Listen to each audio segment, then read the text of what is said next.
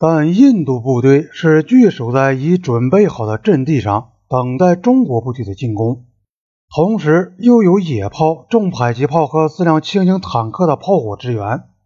两个增援营中的一个营的先头部队，这时已到达，并立即进行了布防，堵住了阵地上的一个缺口。其余的增援部队都落在后面，过几个小时才能赶到。中国部队肯定能够拿下邦迪拉，但看来他们还得为此而进行一场恶战。可是十一点钟左右的时候，考尔从提斯普尔打来电话。命令第四十八旅派出一支机动部队解除德让宗的围困。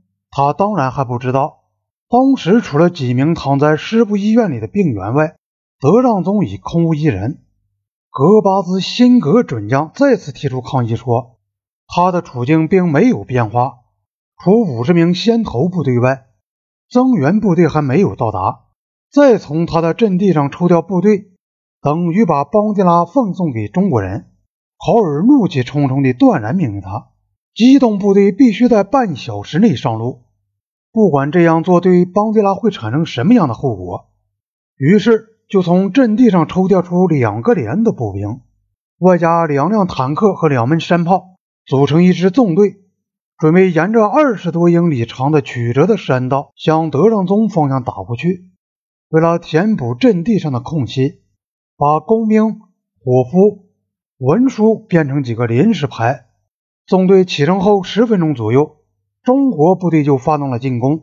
这班人首当其冲，中国部队的第一次进攻被打退。这时，已上路的纵队中的步兵奉命返回原阵地，但他们发现自己的阵地已被中国部队占领，因此，在中国部队发动第二次也是主要的一次进攻时，他们身在旷野，毫无隐蔽。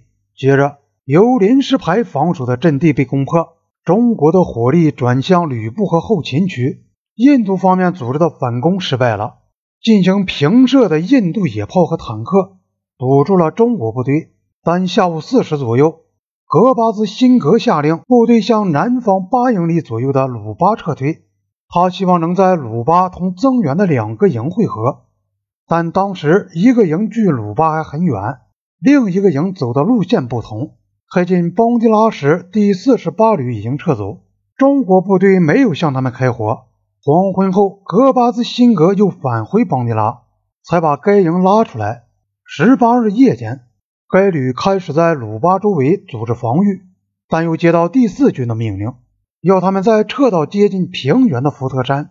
部队根据命令后撤的过程中，又接到考尔的命令，要他们在鲁巴固守。这次考尔又不在军部，而是跑到了福特山。他是从该村派了一名通讯员来传达命令的。于是部队又根据这个命令折回鲁巴。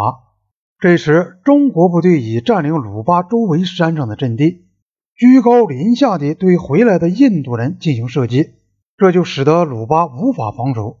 全旅这时还保持为一个单位在战斗着，又接到军部的命令撤回查库。这是沿公路南下的另一个可能组织抵抗的地方。中国部队从山上跟踪追赶了一阵子，不时地袭击沿山路后撤的印度部队，后来就脱离接触。第四十八旅这时只剩下三个营的残部，加在一起大约有一个营的兵力。在十一月十九日的全天徒步后撤，傍晚过后抵达茶库。先头部队事先已对该地做了侦查。并分配好各单位到达后应防守的阵地。这次撤退还算是有控制的，但午夜过后不久，中国部队从三个方面进攻茶库，并伏击了一支向该地运送弹药给养的纵队。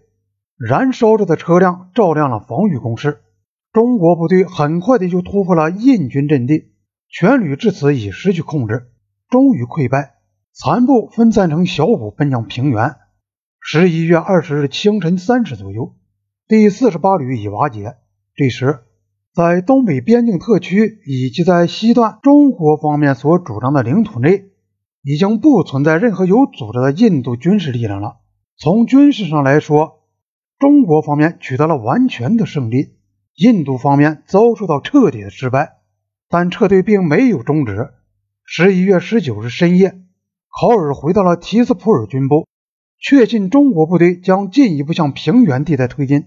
第二天早晨，考尔同森将军进行了会商，并当着森的面下令要军部立即撤至高哈地。该地在提斯普尔以西约一百英里，位于布拉马普特拉河南岸。当时，辛格准将和其他几名参谋坚持认为，他们应留在提斯普尔，这是他们的职责所在。经过一番争论，考尔也留下了。当天下午，军部的其他人员，除医院和伤病员等不能搬运的部分外，都前往高哈地。第二天，考尔搭乘直升飞机飞过沿着小路汇向平原的第四师残存人员。并让帕塔尼亚和几名伤员搭上飞机回到提斯普尔。